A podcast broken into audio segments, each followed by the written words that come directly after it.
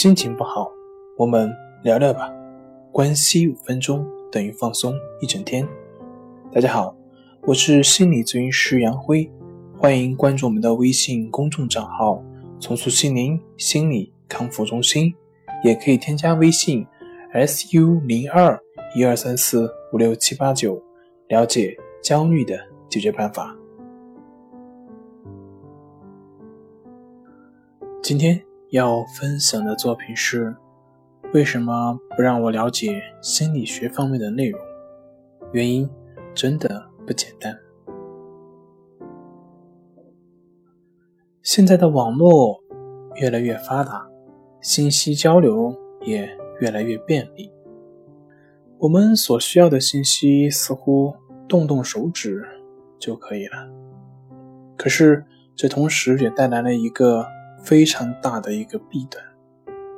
由于现在的信息获取都是片段化，人们往往对于某些专业方面的知识缺少辨别能力，很多东西都是一知半解。比如抑郁症，我们去网上一搜，一大片一大片的各种信息。但是这些信息呢，却很多都是互相矛盾的。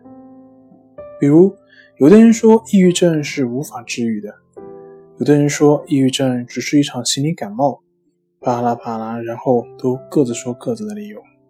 那么，你应该相信谁呢？到底谁说的对呢？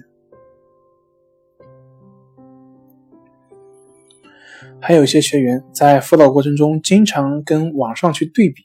进而对效果产生怀疑，然后又觉得这种怀疑不应该，进而老是自责。那么这些怀疑对不对呢？是不是应该怀疑的？我们想获得知性上的了解本没有错，我们对方法的怀疑也无所谓对错。但是因为怀疑而自责，因为怀疑而降低了自己的努力程度，那样就不好了。我为什么前面说没有对错，后面又说不好了呢？前面没有对错是说怀疑没有对错，因为那个当下就是你的习性反应，都不是你可以掌控，所以怀疑与不怀疑都好，接纳就好。那又为什么说不好呢？因为怀疑而责备自己，因为怀疑而影响康复效果，那就不好。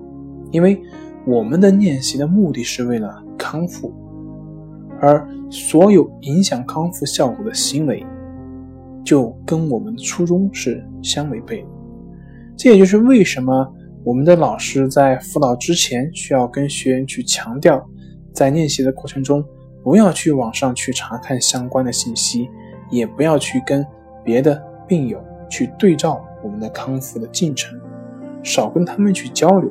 少看心理学的相关的书籍，一方面避免我们的信息及观念发生冲突，陷入纠缠和错误的判断之中；另外一方面，跟病友交流及初浅的了解的帮助，它是非常有限的，无法避免会相互对照症状，甚至会有可能造成新的症状的出现。